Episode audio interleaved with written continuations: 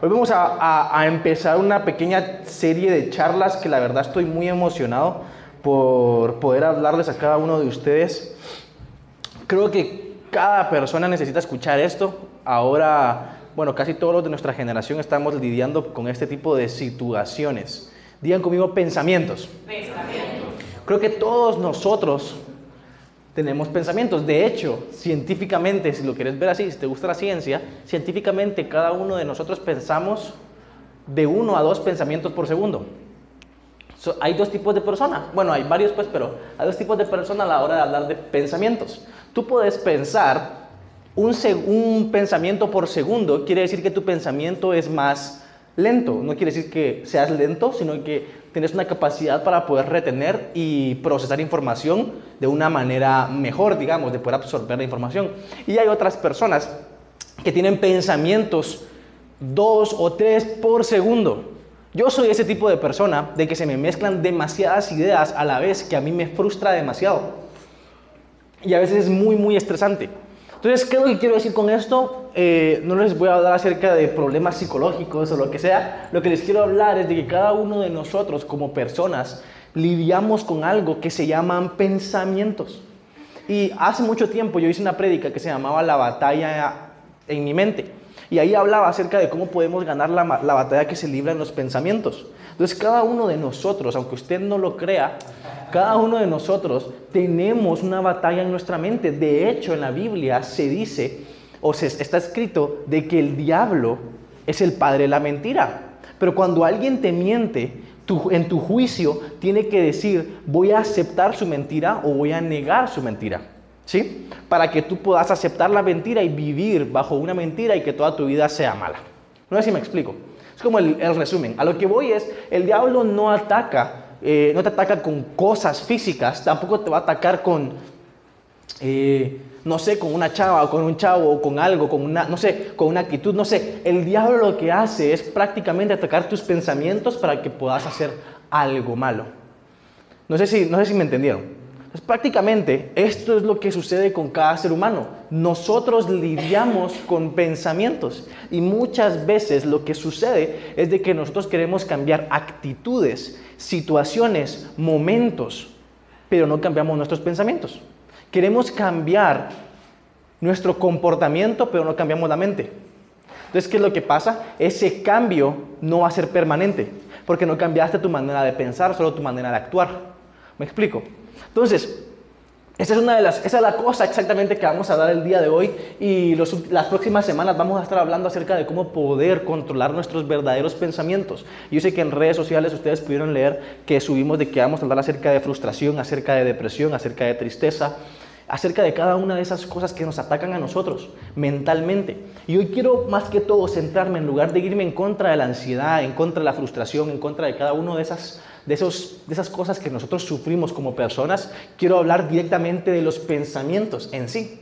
Y cada una de estas charlas, prácticamente lo que yo quiero enseñar, lo que yo quiero poder predicarles a cada uno de ustedes es cómo pensar. No digo que ustedes no sepan pensar, pero estoy 100% seguro que nadie de acá sabía que ustedes tenían un pensamiento por segundo o tres pensamientos por segundo.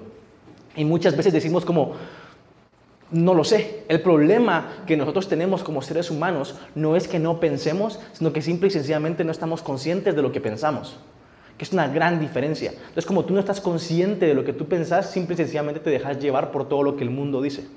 Porque no razonás, no tomas una decisión, sino que simple y sencillamente te dejas llevar. Y tus pensamientos terminan siendo lo, de las demás personas. Pero en fin, eso es como que la introducción de todo lo que vamos a estar hablando estos, esto, este estas semanas, la verdad, yo estoy bastante feliz. Les soy, soy bien, bien sincero. Estoy tan feliz y esto me está ayudando tanto a mí porque yo también tengo problemas en ese sentido, en el sentido de que muchas veces tengo pensamientos en mi contra. Tengo pensamientos negativos que no me dejan avanzar. No sé cuántos se pueden, eh, ¿cómo se llama?, relacionarse conmigo en ese sentido. O sea, yo sigo siendo humano y el problema es real. Nosotros tenemos pensamientos malos. Entonces yo quiero poder erradicar esos pensamientos o que podamos luchar en contra de ellos. ¿Sí? Entonces, quiero que podamos hoy ir a Mateo 23, 25.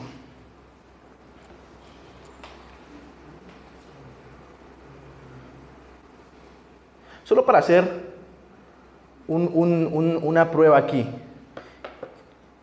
Cierren todos sus ojos ahí donde están. Solo quiero ver algo. Rapidito. Nadie más que los abra, nadie más, nadie más. ¿Quiénes verdaderamente están pasando por una situación o han pasado tal vez toda su vida o es primera vez donde ustedes no pueden controlar sus pensamientos? Levanten la mano. Ah, muy bien, muy bien. Muy bien, bajen la mano, bajen la mano, bajen la mano. Ahora, ¿quién de todos ustedes conoce a más de alguien que también no puede controlar sus pensamientos? Bajen la mano. Muy bien, bájenla, bájenla, bájenla. Ahora ya pueden abrir los, ojos. Ahora, si ustedes se dan cuenta, eh, bueno, creo que nadie se da cuenta porque todos tenemos los ojos cerrados, pero yo sí los vi a todos. Y, el 80 o 85% de personas que estamos acá levantamos la mano. En, las dos preguntas, ¿qué quiere decir? Que la mayoría de seres humanos, simple y sencillamente, batallamos con esto. Yo venía, yo venía al hotel el día de hoy y una de las cosas que estaba pensando y hasta lo tuiteé, la verdad. Vine yo y yo estaba pensando acerca del pensamiento humano y, y, me di cuenta de algo. Me di cuenta de que hay muchos adultos que siguen siendo niños, pero simple y sencillamente con experiencia.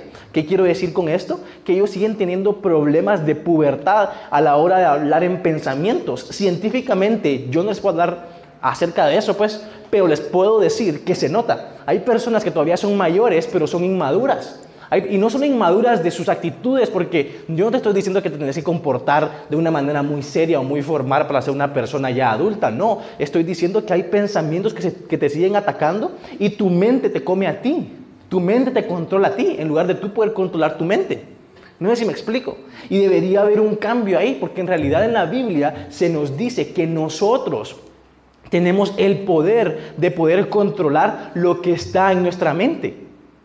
De hecho, nosotros somos mayordomos de nuestra mente. ¿Qué quiere decir? Que nosotros tenemos que tener mayordomía o control sobre lo que está aquí adentro. Es como que tú, simple y sencillamente pónganse, la mente es como una casa. Tú no puedes dejar a cualquiera entrar. Y muchas veces nosotros dejamos a cualquiera entrar o cualquier pensamiento entrar y es ahí donde nos destruye. Es ahí donde nos controla porque nosotros le damos el permiso a ese pensamiento que nos destruye a nosotros de adentro hacia afuera. Ahora, quiero que leamos este versículo que les dije que vamos a leer. Y es Mateo eh, capítulo 23 para todos aquellos que están tomando nota. O sea, nadie. Te digo, Mateo 23, 25 al 26 dice, ¿qué aflicción les espera? Este era Jesús. A Jesús le han invitado a comer con unos fariseos. Y Jesús le responde a los fariseos, ¿qué aflicción les espera, maestros de la ley religiosa y fariseos, hipócritas? Pues se cuidan de limpiar la parte exterior de la, de la taza y del plato, pero ustedes están sucios por dentro y llenos de avaricia y se permiten todo tipo de excesos. Fariseo ciego, primo, perdón, primero lava el, el interior de la taza y del plato y entonces el exterior también quedará limpio voltear del lado derecho y decirle ciego. A nadie le gustó decir eso.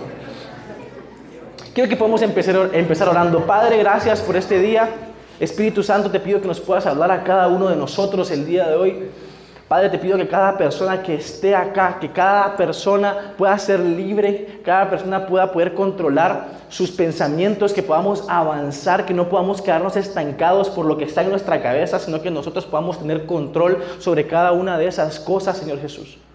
Te pido que cualquier tipo de enfermedad o cualquier tipo de cosa que nos esté intentando tener captivos, que se vaya en el nombre de Jesús.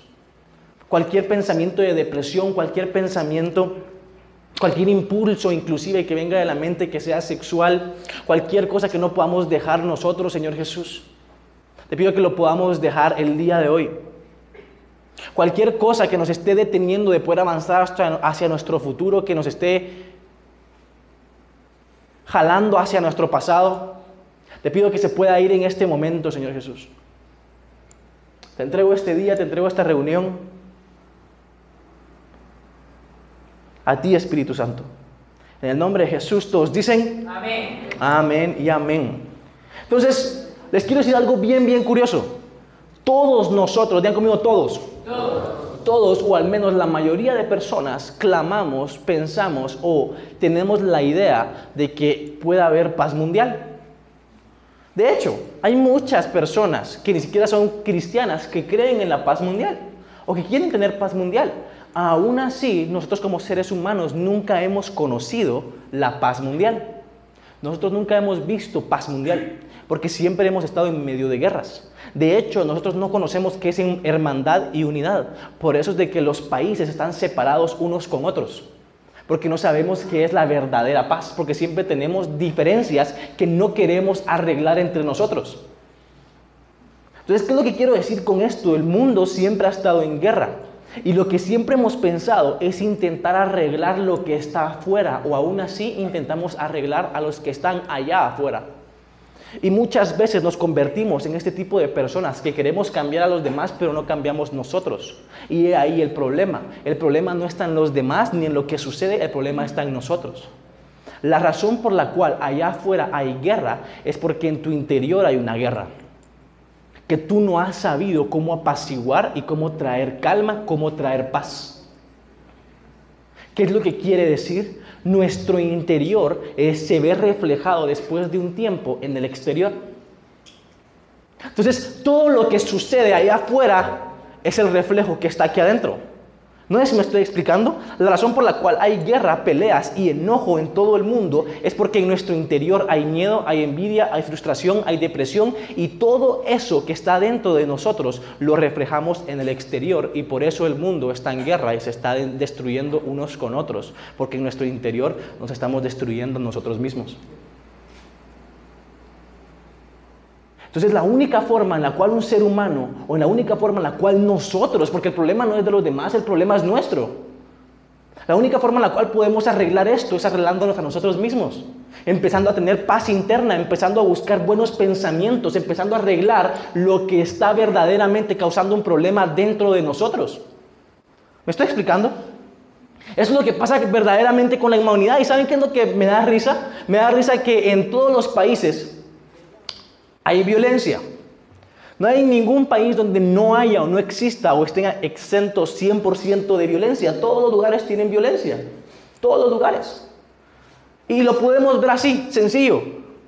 Pensamos a veces de que no hay tanta violencia en otra ciudad como en esta, pero lo que sucede es de que va a haber violencia en cualquier lugar donde haya un humano. Porque el humano no ha aprendido a poder tener paz en su interior. Y lo que sucede es de que cuando nosotros tenemos problemas en nuestro interior empezamos a culpar a las demás personas por lo que sentimos. Y lo que les quiero decir el día de hoy es de que Jesús estaba diciendo acá, primero lava el interior de la taza, de la taza y del plato y entonces el exterior también quedará limpio. Nosotros como humanos tendemos a querer cambiar el exterior de las situaciones y no queremos cambiar el interior. Por ejemplo, yo no puedo venir y controlar el clima por si viene una tormenta. El clima no lo controlo yo, pero sí puedo controlar que mi casa esté fuerte. Sí puedo controlar que si viene una tormenta, mi casa puede estar lo suficientemente fuerte en su estructura interna para que no se caiga. Entonces, ¿qué es lo que quiere decir esto? Lo que quiere decir es que nosotros no podemos controlar las situaciones que están afuera porque vivimos en un mundo completamente roto y completamente lleno de envidia, de odio. Pero nosotros sí podemos ser personas completamente llenas de amor y estar bien estructuradamente de adentro. ¿Eso qué quiere decir? Que cuando algo pasa en el, exterior, no nos va a pasar nada en el interior. Porque somos lo suficientemente fuertes como para aguantar todo lo que venga. ¿Me estoy explicando? Y eventualmente lo que sucede es de que si tú te vuelves una persona que está bien en el interior, empezás a tener buenos pensamientos y te dedicas de limpiar lo que está dentro de ti, como Jesús decía, eso se va eventualmente a reflejar afuera. Y aquí voy a tocar un tema que estaba pensando mucho tiempo en tocarlo, ¿no? La razón por la cual los países tienen los problemas que tienen es por las personas que tienen. Es por el interior de las personas. Es por lo que las personas piensan y sienten dentro de ellos que terminan externando en un futuro o en un momento dado.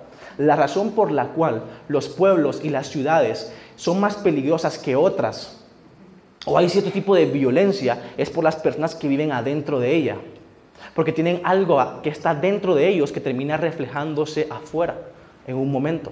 Y por eso es de que hay un montón de violencia, por eso es de que hay unos que se matan unos entre otros. Ahora, la razón por la cual muchas veces en nuestra casa hay diferencias, hay peleas, es por nuestro interior. Es por lo que nosotros reflejamos. Es porque lo, que nosotros sacamos de adentro. Tú no puedes sacar absolutamente nada que tú no tengas. Y si nosotros miramos que en nuestra casa hay envidia, hay odio, es porque adentro de nuestros corazones hay envidia y hay odio. Hay malos pensamientos, hay malos sentimientos, hay emociones que no se han aprendido a controlar. ¿Me estoy explicando con lo que estoy diciendo? Y llega un punto donde nosotros no sabemos controlar cada una de estas cosas que terminamos externándolo allá afuera. Las personas que hablan unas, se puede ver tan sencillo, las personas que hablan unas de otras, o sea, que chismean, simple y sencillamente sabes que todo el tiempo están pensando en otras personas porque tienen demasiado miedo de ellos mismos. ¿Qué quiere decir esto? De que siempre les vas a estar escuchando hablar de otras personas. Porque adentro de ellos solo tienen conversaciones con ellos mismos acerca de lo mal que está el vestido o lo, mal, lo malo que ella hizo una vez. Es lo que está adentro que termina saliendo afuera. Y por eso es de que les quiero hablar el día de hoy acerca de esto, porque muchas veces esto no se nos dice en la iglesia o en los lugares, porque nos dicen tenés que cambiar esto, tenés que cambiar lo otro y tenés que cambiar tu actitud, tu forma de ser, lo que haces, lo que está afuera. Lava la taza de afuera, pero nunca la lavas de adentro. Y lo que sucede es de que puedes lavar la taza de afuera, pero siempre va a estar sucio de adentro. ¿Me estoy explicando? Entonces, como nosotros seres humanos tenemos que empezar a darnos cuenta que el problema no se encuentra allá afuera, el problema se encuentra aquí adentro. Una vez una persona eh, vino, vino hacia mí y me dijo, Ludin, estoy listo para poder ir a liderar a todas las demás personas. Y yo, buenísimo, dale. Dale, dale, dale. Fue a hablar con dos, tres personas, intentó hablarles de Dios y estaba ayudándolos y todo. Pasó una semana y media y dejó a esas personas a un lado y regresó a las drogas. Esta misma persona que ya estaba lista. ¿Qué fue lo que pasó? Esta persona quería arreglar todo lo que estaba en su exterior. Y yo entiendo. Muchos de nosotros queremos a veces ser Madre Teresa o queremos ser Martin Luther King, que queremos ayudar a todas las demás personas, pero nunca nos ayudamos a nosotros mismos. Y lo que sucede es de que eso que las demás personas están sufriendo es porque nadie supo ayudarlos a ellos en su interior y solo los ayudaron en su exterior. Y eso nos pasa a nosotros. Queremos ayudar a medio mundo, pero no nos ayudamos a nosotros. Y nos terminamos perdiendo nosotros ayudando a los demás. Porque no nos ayudamos. Entonces lo primero, el verdadero problema, o mejor dicho, la mejor solución que vas a encontrar no va a ser ir con alguien más, sino quedarte acá, preguntarte qué es lo que tengo que cambiar y mejorar en mí. Porque cuando tú sos una persona que verdaderamente cambia y tiene una mejor manera de pensar, vas a poder ayudar a las demás personas. ¿Me explico? Entonces, así es como nosotros tenemos que empezar a cambiar. Yo no voy a cambiar para simple y sencillamente decir, ay, quiero ser mejor o quiero ser bueno. No, yo voy a cambiar porque verdaderamente lo necesito y la gente que me rodea lo necesita. Por eso el problema no está en el exterior, sino que el problema está en el interior. Muy bien, ya lo captaron. Entonces, ¿qué es lo que pasa? Muchas veces nosotros, y aquí es donde está otro problema, nosotros venimos y le decimos, Dios cambia esta situación, Dios cambia esta situación económica, cambia a mis papás, por favor, trae felicidad, trae unión, haz esto, haz un milagro, trae no sé qué, y un montón de cosas le empezamos a pedir a Dios que están en el exterior. ¿Por qué? Porque lo que está en el exterior afecta a nuestro interior. Porque como tu familia está separada, te sentís mal. Porque como alguien está enfermo, te sentís mal. Porque como algo está pasando, te sentís mal. O hay pensamientos de muerte. Hay muchas personas que han salido de su familia o se han ido a otros países o se han separado de cualquier persona por los pensamientos que ellos tienen por la situación que está pasando. Ahora, el problema es este. Nosotros queremos que Dios cambie nuestro exterior porque ese exterior afecta a nuestro interior. Y ahí está el problema. Dios nunca va a cambiar tu exterior. Dios quiere cambiar tu interior para que tú afectes el exterior. Entonces, ¿qué es lo que pasa? Nosotros estamos constantemente pidiendo por cambios que duren cinco días. Y queremos que cambien para que nosotros nos sintamos mejor. Pero no queremos cambiar nosotros para mejorar lo que está allá afuera. Entonces hay una gran diferencia en que Dios te transforme, a, te transforme a ti o que Dios transforme tu situación. Porque si Dios transforma tu situación, simple y sencillamente te vas a sentir mejor. Pero Dios no quiere que te sientas mejor por lo que pasa afuera, sino que Dios quiere enseñarte a que tú puedas pensar a que tú puedas controlar tus pensamientos y a pesar que todo el mundo se esté cayendo, tu casa, tu interior, tu mente pueda estar fuerte y firme. ¿Qué pasa? Por ejemplo, con Jesús. Jesús estuvo a punto de morir en la cruz. Y cuando estaba a punto de morir en la cruz, Él estaba derrumbándose. Él estaba llorando en el jardín del Getsemaní. Y decía, Dios, si es tu voluntad. Y él estaba llorando antes de morir por cada uno de nosotros.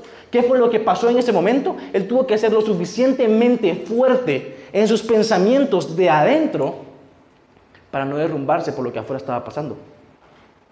Y de nuevo, vamos a vivir en un lugar, en un universo, en un mundo donde todo está quebrado y donde todo tiende a morir, donde todo tiende a ir mal. Por eso lo que Dios quiere es de que tu interior, a pesar que todo se destruya, esté bien esté fuerte. ¿Todos van conmigo? Entonces, entonces ahí es lo que ahí es donde empezamos a decirle a Dios, Dios, hasta que haya paz, yo voy a tener paz. Hasta que alguien me ame, yo voy a amar a alguien más. Hasta que mi familia sea feliz, yo voy a ser feliz. Hasta que logre tener éxito en algo, yo voy a poder sentirme lo suficientemente bueno y valorado para que las demás personas sonrían cuando me miren y que me feliciten. Hasta que algo suceda, hasta que esto pase. Y empezamos nosotros a condicionar nuestro estado mental y emocional con el estado del mundo exterior. Y entonces es una persona muy manipulable. Porque dependiendo de lo que, dependiendo de lo que pase afuera, así te vas a sentir. Y cualquier persona puede controlarte. Y puede hacerte pensar lo que ellos quieren. Porque no tenemos pensamiento propio. Sino que pensamos acorde a cómo el mundo está afuera. Y nosotros no podemos vivir al mundo y acorde a sus problemas. Nosotros no podemos vivir acorde al mundo y sus problemas, nosotros tenemos que vivir acorde a Dios y sus promesas. Es muy diferente a que tú confíes en lo que el mundo está diciendo, lo que las noticias están diciendo, lo que tus amigos están diciendo, lo que tu familia está diciendo, lo que ese registro de, de doctor está diciendo. Es muy diferente a que confíes en eso, a que confíes en las promesas que Dios te está dando. Y por eso es que nuestros pensamientos van y vienen, van y vienen, van y vienen. Y estamos entre sí y que no, y que sí y que no. Y no podemos controlarlos verdaderamente porque nos estamos dejando llevar por el mundo exterior. ¿Y saben qué es lo que pasa, mucha? El problema no es el mundo externo, el problema es el mundo interno. Porque cada persona es un mundo, ¿sí o no? O sea, literal, cada persona es un mundo, pero cada persona escoge ser un tipo de mundo. ¿Qué mundo eres tú? Porque hay dos tipos de mundo. El primer mundo es el mundo que se quema y está en llamas. Y el segundo mundo es el que ayuda a apagar las llamas de los demás. El que está adentro con un interior lo suficientemente fuerte para poder ayudar a los demás a apagarse. ¿Qué tipo de mundo tú quieres ser? ¿El que está en llamas o el que no? Porque cada quien es un mundo completamente diferente. Ahora, quiero que podamos leer este versículo. ¿Todos van conmigo? Romanos 12.2 dice, no imiten las conductas ni las costumbres de este mundo. Quiero que podamos detenernos ahí. Y quiero que nos demos cuenta de algo. Lo peor que una mamá puede hacer cuando tenga un hijo. ¿Alguien aquí es mamá? ¿Nadie? Lo peor que una mamá puede llegar a hacer con su hijo o para todos los perros, o, o sea, las mamás que tienen perros aquí, eh, lo peor que una mamá puede hacer para cuando tenga a su hijo es corregir a su hijo y no decirle la razón del por qué lo corrigió. Puede, decir, puede venir el niño y el niño hacer algo y la mamá solo le pega y no le dice la razón por la cual lo corrigió. Puede ser uno de los grandes errores que un papá conozca que no se vaya a dar cuenta. ¿Por qué? ¿Por qué? Porque cuando el niño empieza a crecer, sea un adolescente o sea un adulto, él no tendrá la capacidad de tomar decisiones. ¿Por qué? Porque él no sabe la razón por la cual fue corregido. Él no entiende la razón, digan conmigo razón. Entonces cuando alguien más venga y le diga, mira lo que estás haciendo mal, corregilo, él va a decir, ok, yo lo voy a hacer porque mi mamá nunca me enseñó a entender. Digan conmigo entender. Entonces muchas veces nosotros lo que nos pasa es de que hacemos las cosas sin entender y sin razonar. Y lo que pasa es de que puede venir una persona a darte un consejo, a decirte algo y llevarte a un lugar donde completamente te va a destruir como persona. Por eso es de que somos tan malos escogiendo pareja. De verdad, porque no podemos tomar decisiones porque como lo que nos afecta es lo que estamos viendo y lo que estamos sintiendo, no podemos llevarlo a la cabeza y razonar verdaderamente. Entonces lo que pasa aquí es de que esto es lo que Jesús nos está diciendo. Él dice, no imiten, de conmigo, no imiten. No imiten las conductas ni las costumbres de este mundo. ¿Qué significa esto? Que tú y yo somos unos vagos. De verdad, todo el ser humano, o la mayoría, es un vago. ¿Por qué? Porque es simple y sencillamente fácil dejar de pensar o ser llevado por la corriente. Ahora quiero que me pongan mucha atención en esto. Vean conmigo conducta y costumbres. Otra vez, vamos, conducta y costumbres. Entonces, mucha, esto es bien, bien clave. Simple y sencillamente, la conducta y las costumbres pasan así. Primero pasa a una costumbre y después se convierte en una conducta. ¿sí? Entonces, ¿qué es lo que pasa? Tú y yo somos personas que vivimos en un mundo de donde hay una cultura. Y esa cultura se convierte en una costumbre. Y esa costumbre se convierte en nuestra conducta. Y esa conducta al final determina cómo nosotros tenemos que llegar a pensar. Pero el mundo nos ha enseñado completamente la forma al revés. Porque tiene que ser al revés. Tenemos que pensar primero para poder tener una conducta y que esa conducta marque la costumbre que nos va a ayudar a cada uno de nosotros a formar una muy buena cultura. ¿Todos me agarraron? ¿Sí? Bien, gracias. Entonces, entonces, ¿qué es lo que quiero decir con esto? Muchas veces, o mejor dicho, el mundo, como nos enseña a nosotros, es primero viene la costumbre y ahí tenés tu conducta. Entonces, la costumbre o la cultura o la conducta, cualquiera de esas tres te puede dictar qué es lo que tenés que hacer. Y muchas veces no te dicen la razón por la cual lo tenés que hacer. Entonces, ¿qué es lo que pasa? Las costumbres lo que hacen es de que te enseñan sin explicarte. Te enseñan sin explicarte o tú solo simple y sencillamente haces, actúas sin saber por qué lo estás haciendo.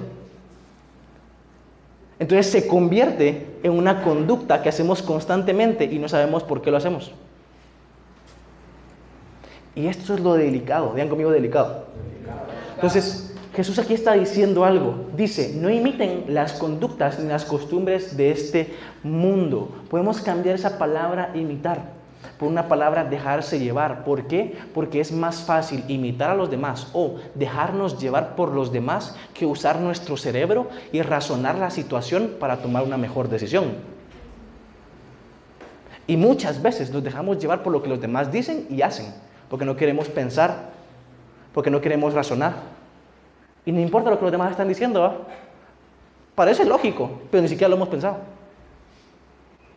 ¿Me explico? Entonces, ¿qué es lo que quiero decir con esto? La conducta se centra en las costumbres, lo cual es lo que alguien pensó que debía hacer en algún momento y lo hizo y le enseñó a una generación tras generación tras generación que así se tenía que hacer y cada vez las personas fueron perdiendo la razón del por qué hacían lo que hacían. Y es tan fácil perderse. ¿Cuántas, yo no sé, yo no sé, pero vamos esta pregunta, ¿cuántas personas saben el por qué levantan sus manos cuando estamos en adoración? No, me lo, no lo hagan, no lo levanten, no lo levanten. Porque sé que hay muchos que tal vez no saben el por qué. Y eso es lo que pasa cuando tenemos una costumbre y una conducta y no sabemos por qué lo hacemos. Es mejor que nosotros fuéramos personas preguntonas, de verdad. Luden, ¿por qué lo hacemos? Sea muy sencillo de explicar y para tal vez los que tienen la duda en este momento, simple y sencillamente es una posición donde decís, Dios, te entrego todo lo que yo soy y tú tienes control sobre mí. Simple y sencillamente. Pero lo que voy con esto, todos, todos me van cachando, ¿va? ¿Sí? Díganme amén si me van cachando. Va. Pero es que lo que quiero, ¿por qué les estoy enseñando como costumbres, conducta y todo esto? Luding es una gran mezcla que no entiendo. Lo que les quiero decir es esto. Acá en Lucas 11, 37, 39, ¿no es? Lo tenés ahí. Lucas, Lucas 11. Vamos, vamos, vamos, pantallas. Ahí está, Lucas 11. Entonces dice, mientras Jesús hablaba, uno de sus fariseos lo invitó a comer a su casa. Jesús fue y se sentó a la mesa.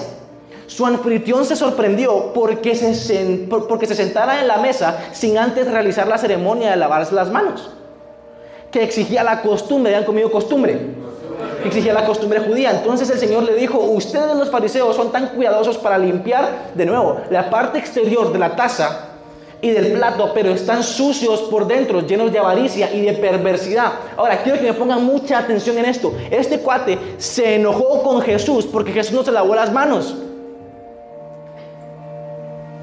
Sí, qué coche, van a decir.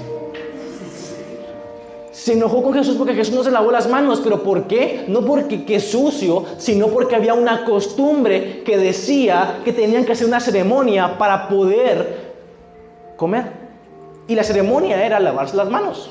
Ahora, ¿cuál es el problema? El problema es de que nosotros queremos que hayan cierto tipo de actos, cierto tipo de cosas que tenemos que hacer, pero no pensamos y no razonamos la razón por la cual tenemos que hacer esas cosas. Ahora déjenme decirles algo. Las personas que estaban diciéndole a Jesús, ¿por qué no hiciste esta costumbre de la religión judía? ¿Por qué no hiciste la ceremonia? Fueron exactamente las mismas personas que mataron a Jesús. Porque los, fariseos estaban tan apegados a las costumbres que perdieron el propósito de cada uno de los detalles que esas costumbres significaban.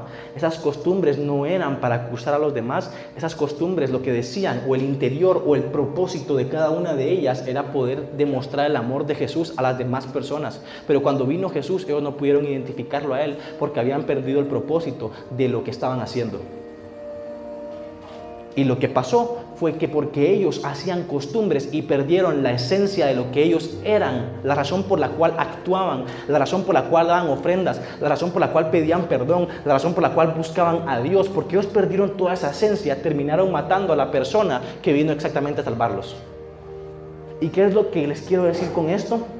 Si nosotros hacemos las cosas sin razonar, sin pensar, sin ver el motivo detrás de cada una de esas cosas, eso nos puede llevar a matar incluso lo que Dios mandó para rescatarnos, para salvarnos o el milagro que Él envió para cada uno de nosotros. ¿Me estoy explicando? Por una costumbre. Era conmigo costumbre. Porque ellos se dejaron llevar por lo que sus antepasados, por lo que sus cuates, por lo que sus familiares, decían que tenían que hacer. Y ellos nunca pensaron, ¿por qué estamos haciendo esto? ¿Por qué estamos crucificando a una persona que verdaderamente es justa, es inocente? ¿Por qué estamos apedreando personas que no están haciendo mal? ¿Por qué? Ellos ya no pensaban el por qué. Ellos solo se dejaban llevar por lo que los demás hacían. Ellos se dejaron moldear por el mundo externo. Ahora, tú haces la pregunta, ¿por qué o por quiénes te estás dejando llevar? Mucha, quiero que lleguemos al punto de entender de que no es acerca de lo que hacemos, sino es acerca de la razón o el por qué hacemos las cosas. Romanos 12, 2 dice, más bien dejen que Dios los transforme en personas nuevas al cambiarles la manera de pensar. Vean conmigo, manera de pensar. Dios quiere cambiar tu manera de pensar. Ahora, muchos se preguntarán, ¿manera de pensar? Puches, yo ni sabía qué pensaba. Así dirían muchos, pero la verdad es que cada uno de nosotros pensamos, como les dije al principio, es imposible. Esto es lo que dice mucha gente y me lo dice mi mamá muchas veces, porque a mí me gusta hablar. No sé quiénes se van a, a tener empatía conmigo, identificarse conmigo. Pero muchas veces digo algo y mi mamá me dice, patojito. No, me dice, patojito, pensá antes de hablar. ¿A alguien le ha pasado eso? Pensá antes de hablar. Pero, lastimosamente, eso es mentira es científicamente imposible y humanamente imposible poder hablar sin pensar.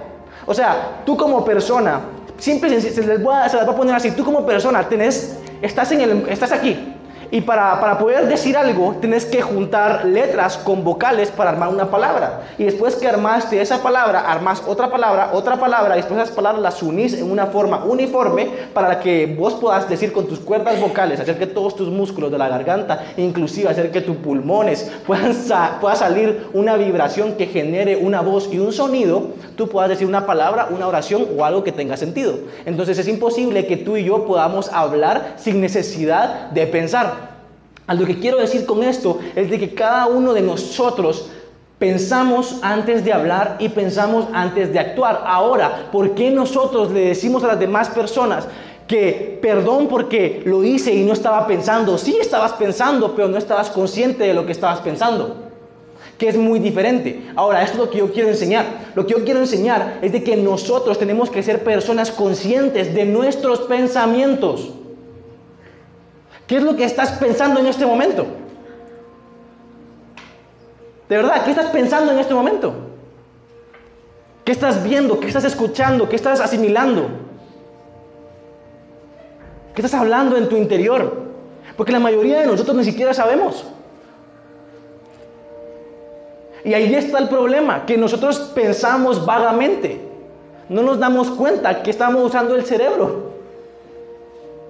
Ahora, lo que les quiero decir es de que tenemos que dejar de pensar vagamente y tenemos que empezar a pensar con intención. ¿Me han conmigo con intención? Nosotros no podemos ser personas que lleguemos a un lugar y hacer todo porque así es. Nosotros tenemos que ser personas que pensemos con intención, que accionemos con intención, que hablemos con intención, que vayamos con intención. No puedes ir a cualquier lugar sin una intención. Tú tienes que tener una intención. Cada uno de nosotros tenemos intenciones en esta vida. ¿Cuál es tu intención a la hora de venir a United? ¿Es dormirte? ¿Es, es perder el tiempo? ¿Es perder un sábado? ¿Es distraerte? Pero ¿cuál es tu intención? ¿Qué es lo que querés? ¿Querés buscar a Dios? ¿Cuál es tu intención? Porque muchos de acá queremos buscar a Dios, pero en realidad no lo buscamos. Queremos tener una relación con Él, pero en realidad no buscamos eso, no tenemos esa verdadera intención. Y hasta que no tenemos una verdadera intención, no podemos formar lo que está en el interior. Porque nos dejamos llevar por lo que está en el exterior. Efesios 4, 17 y 18 dice, con autoridad del Señor digo lo siguiente, ya no vivan como los que no conocen a Dios, porque ellos estaban irremediablemente, confundidos, tienen la mente llena de oscuridad, vagan lejos de la vida que Dios ofrece, porque cerraron la mente y endurecieron el corazón hacia Él. Ahora quiero que miren, poner 17, quiero que miren esta palabra, no conocen a Dios. Ahora miren el 18, de último, dice, porque cerraron la mente y endurecieron el corazón. Es chistoso, hay personas que vienen y me dicen, yo los conozco y me dicen, Luis, yo soy una persona con mente abierta. Yo estoy abierto a todo, estoy abierto a los cambios, estoy abierto a las opiniones, estoy abierto a los movimientos, estoy abierto a esto, estoy abierto a lo otro. Soy una persona con mente abierta. Ah, pelado, ya conoces una persona que murió por ti que se llamaba Jesús, no me hables de eso. O sea, claramente yo no entiendo por qué las personas que dicen que tienen la mente más abierta son las que tienen la mente más cerrada muchas veces. ¿Qué es lo que les quiero decir con esto? Esto es muy importante. Lo que les quiero decir es de que cuando tú cerras tu mente y dejas de pensar, te alejas de Dios. El peor error del cristiano es pensar que seguir a Dios es una vida sin esfuerzo, es una vida sin preocupaciones. Es una vida donde no tenemos que hacer absolutamente nada y nos tenemos que dejar guiar por lo que cualquier otra persona dice. Dios no tiene miedo ni siquiera de tus dudas. Pensa, utiliza la cabeza. Yo soy una persona que soy pro de los pensamientos, soy pro de lo que está aquí adentro. Porque creo que Dios utilizó la cabeza para crearnos a cada uno de nosotros. Y si es aquí adentro donde se inventó casi todo lo que nosotros podemos ver en este momento, que un humano lo hizo, puchica, ¿qué tenés ahí? Creo que las personas que fueron genios y que lograron hacer algo en el mundo no fueron porque tenían una enfermedad o porque tenían algo que nadie más tenía, no, fue porque simple y sencillamente quisieron utilizar su cabeza. Inclusive la fe en cierto punto es lógica, porque si Dios existe, ¿por qué no hacerle caso? Los que cerramos nuestra mente y dejamos de pensar, nos alejamos de Dios. Ahora, me quiero a la siguiente parte que dice y endurecieron su corazón. Ahora, si ustedes se van, a ver si le puede bajar un cachito a la música. Eh, si ustedes se van al griego, aquí donde dice endurecer el corazón, esto significa cardia, Cardía, perdón, en griego. Y esto es bien, bien interesante, porque el corazón y la mente están íntimamente conectados. Hay algo bien chilero, cuando tú verdaderamente te enamoras de una persona, y la verdad sí estudié todo esto mucha para poder enseñarles aquí a ustedes, así que aprecienlo. Eh, cuando tú te enamoras de una persona, hay, no me acuerdo muy bien el nombre, pero hay una cosa que está en tu corazón, ¿sí? Hay una cosa que está en tu corazón que envía un impulso que creo que va a tu mente y después tu mente lo envía a, al hígado, no me acuerdo qué cosa era, pero era algo como que en tu estómago, algo en tu estómago, porque el corazón está directamente conectado con tu estómago y hay otro riñón, ah, otro riñón, hay otra cosa aquí que está también conectada con tu, con tu cerebro. Entonces, ¿qué es lo que quiero decir con esto? Lo que quiero decir es de que cuando tú verdaderamente te enamoras de alguien y vas con alguien y sentís mariposas acá, son impulsos que tu cerebro está enviando. Entonces, en cierto sentido no nos enamoramos con el, corazón, sino que nos enamoramos con la cabeza, pero en cierto punto los dos están conectados. No sé si me voy a entender. Amén. Muy bien. Entonces vamos a... Pues a lo que voy con esto, a lo que voy con esto es, es sencillo. El corazón y la mente están conectados. Entonces hay un impulso que le manda tu corazón a la mente cuando alguien te gusta, no sé qué fregados es, y después la, la, mente se lo manda a, creo que a tu estómago o algo así. No me acuerdo, muy bien. Pero por ahí estamos. Al punto que voy es de que las mariposas o las cosas que tú sentís aquí, como el vacío que tú sentís verdaderamente, son impulsos cerebrales que tu cerebro está mandando. Entonces, lo que quiero decir con esto es de que acá Jesús está hablando de que nosotros cerramos nuestra mente y endurecemos el corazón. Ahora, esta es la palabra que me interesa o la cosa que les quiero decir. Lo que les quiero decir es de que corazón significa cardia en griego. Y cuando te vas al griego y buscar el significado de esto, no solo significa corazón, sino que significa interior, todo lo que está dentro. Ahora, lo que quiero decir es de que muchos de nosotros endurecemos nuestro interior por lo que está pasando allá afuera. Nos cerramos inclusive para recibir ayuda de otras personas. Y ahí, ¿ya qué es lo que sucede? Nosotros entramos en depresión por lo que sucedió afuera, nosotros entramos en depresión por lo que puede que llegue a suceder y lo que sucede es de que nunca salimos de ahí porque nos encerramos. Y lo peor es de que dejamos que el exterior nos formara en el interior esta depresión, esa frustración, etcétera, etcétera. Ahora lo que te quiero decir es esto, no dejes que tu mundo exterior afecte tu mundo interior. Porque cuando tú dejas que tu mundo exterior afecte tu mundo interior, los problemas que vienen de afuera llegan a ser tan grandes que llega un punto donde tú te cerrás a toda la ayuda que los que están allá te quieren dar. Y ahí ya no hay ayuda. Ahí ya no hay salida. Porque te cerrás. Ahí ya no levantas las manos porque te cerrás. Ahora, con esto voy a cerrar. Con esta pregunta. Esta es tarea para cada quien. Quiero que cada quien pueda decidir qué es lo que va a controlar a qué. Si tu exterior te va a, va a controlar a tu interior. ¿Qué te va a controlar de ahora en adelante? ¿Tu circunstancia va a afectar tus pensamientos? ¿O tus pensamientos van a afectar tus circunstancias? ¿Qué es lo que va a predominar? Efesios 4, 22, 23 dice, desháganse de su, vida, de su vieja naturaleza pecaminosa y de su antigua manera de vivir, que está corrompida por la sensualidad y el engaño. En cambio, dejen que el Espíritu les renueve los pensamientos y actitudes Pónganse la nueva naturaleza creada para ser semejanza de Dios, quien es verdaderamente justo y santo. Esos versículos los vamos a estar viendo bastante. Pero lo, que les quiero dejar el día de hoy son tres palabras. Pon el 22 otra vez.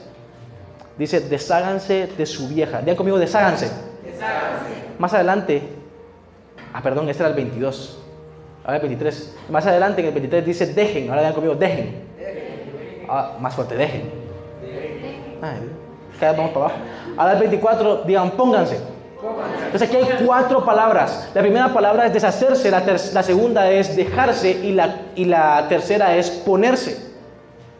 Entonces ahora, ¿qué es lo que quiero decir con esto? Y esto verdaderamente es todo mi mensaje. Porque traté de darles como que una introducción a todo lo que tiene que ser los pensamientos y todo lo que vamos a estar hablando, que es bastante extenso, la verdad. Pero Deshacerse, dejarse y ponerse. Dios dice, tenés que deshacerte de tu vieja manera de pensar, de tu naturaleza. Tenés que deshacerte de tu naturaleza pecaminosa y cómo estás pensando ahorita. Y tenés que dejar que el Espíritu Santo entre dentro de ti. Y que el Espíritu Santo te pueda reestructurar. Y ahora, cuando dejes el Espíritu Santo que entre dentro de ti, tienes que ponerte una nueva naturaleza. Tienes que empezar a practicar, tienes que empezar a pensar, tienes que empezar a intentar pensar de una manera diferente como Dios. O sea, hay tres cosas. Estas tres cosas no las, no las puede hacer Dios por nosotros. Las tenemos que hacer nosotros por nosotros mismos. Ojo a esto. Dice deshacerse, dejarse y ponerse. Esto te está mandando Dios, que es algo que solo tú puedes hacer. ¿Qué quiere decir? Tú y yo ahorita estamos en una prisión mental.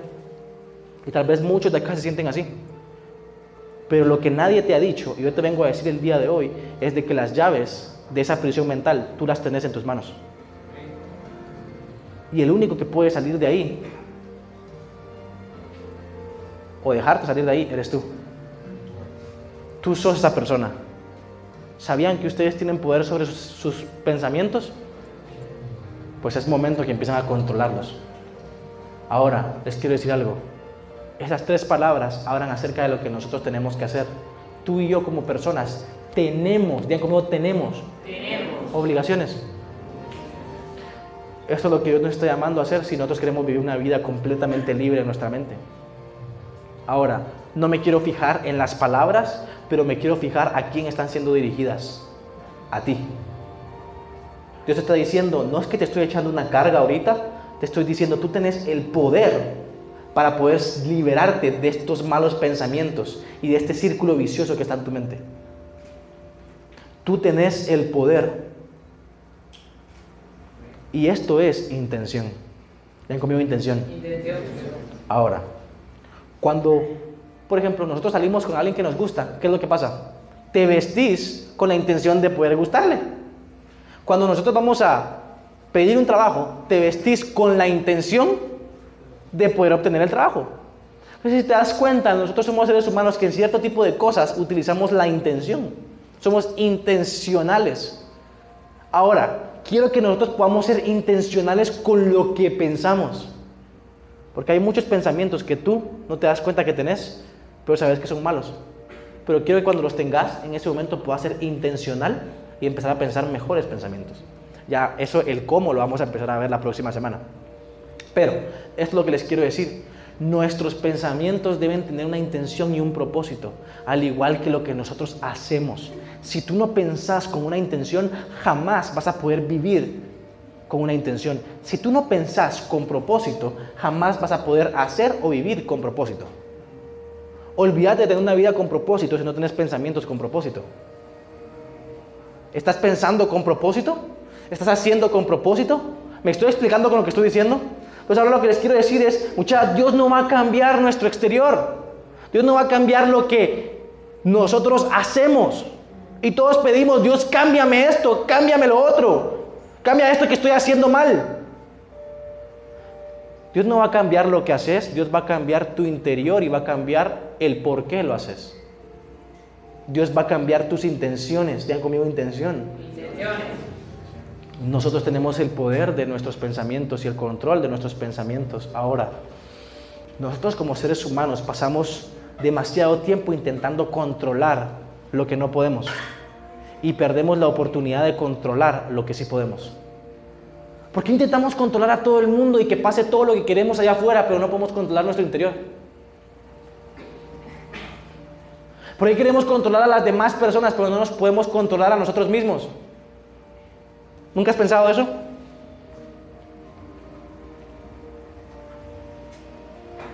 Es momento de dejar de controlar el exterior y empezar a controlar el interior. Es momento de intentar pensar. Ahora, les voy a hacer un par de preguntas. ¿Quieres salir de la depresión? ¿Quieres empezar a tomar mejores decisiones? ¿Quieres dejar ese pecado? ¿Quieres dejar de pensar cosas malas? Sé intencional con lo que pensás. Sé intencional con lo que haces. No te dejes dejar llevar. Tené tus razones, digan conmigo razones. Razones. Me da risa porque todos nosotros tenemos tal vez esta oración donde queremos ser verdaderamente libres. ¿Sí o no? Quiero ser verdaderamente libre de este pensamiento. Quiero ser verdaderamente libre. Quiero poder amar a las demás personas. Quiero poder dejar este pecado. Quiero... Y somos personas que tal vez estamos pidiéndole a Dios que eleve nuestra autoestima. Pero no somos intencionales con lo que hacemos tampoco. Ahora, ¿ustedes han visto el Instagram? ¿Quiénes tienen Instagram? Acá levanten la mano. ¿Quiénes no tienen Instagram? ¿Qué casa vos tenés? Todos tienen Instagram. Ahora, la pregunta es esta. Hay una cosita que es bien, bien rara, la verdad. Y la primera página, cuando tú entras a Instagram, eso se llama feed. ¿Sí? Entonces, si no estoy mal, si mi inglés no me falla, feed es alimentación. Ahora, cada uno de nosotros le decimos a Dios que elimine nuestra ansiedad. Pero después nos vamos al feed de Instagram y empezamos a alimentarnos con un montón de cosas que nos ponen ansiosos. Empezamos a alimentarnos con malas noticias, con personas que queremos. Empezamos a, tal vez, tenés baja autoestima.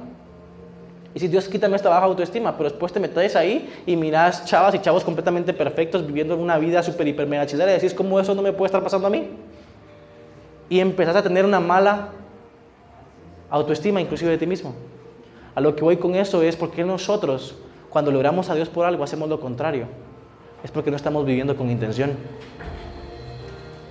¿Le dijiste a Dios que te alejara de las drogas, por ejemplo? Alejate de tus cuates que te ofrecen drogas. ¿Le dijiste a Dios que te alejaras de, las malas relaciones? Mano, pensá con quién te juntas la próxima vez antes de juntarte. ¿Me explico? Todo está en nuestros pensamientos. Digan conmigo pensamientos. ¿Cuál es tu intención? Yo lo que les quiero decir hoy es empiecen a vivir con intención y no se dejen llevar. Lo peor que podemos hacer como humanos es dejarnos llevar camarón que se duerme, se lo lleva. Ah, qué despilado. Tenés demasiado. Te voy a decir algo. Como persona, tenés demasiado. Como para dejarte llevar por los demás. Tenés demasiado de parte de Dios como para ser una víctima de lo que las demás personas quieren que tú hagas o lo que el mundo está dictando que tenemos que hacer. Tenés demasiado. Ahora, esto es lo práctico que quiero que todos podamos hacer desde el día de hoy para siempre. Esta es la introducción que yo quería enseñarles qué son los pensamientos, cómo funcionan, etcétera, etcétera. Y que, cada, y que la responsabilidad está en nosotros, que es nuestra intención. Ahora, quiero que puedas pensar antes de hacer, puedas pensar antes de hablar, puedas controlar tus pensamientos verdaderamente. Y cuando una persona te diga, ¿por qué no lo haces? ¿Por qué no vas? ¿Por qué no decís? Decirle, tengo mis razones. Y preguntarle a él cuáles son las tuyas. ¿Cuál es la razón por la cual estás haciendo esto? ¡Boom! Se van a caer de espaldas. Porque la mayoría de personas que están allá afuera, y te lo doy con 100% de, de, seguridad, la mayoría de, la mayoría de personas que están allá afuera que están haciendo las cosas mal, es porque ellos no saben qué es lo que están haciendo. ¿Tú sabes lo que estás haciendo? ¿Has pensado antes de actuar? ¿Has pensado antes de hacer? ¿Te has cuidado antes de salir al exterior? Tenés demasiado como para dejarlo ir.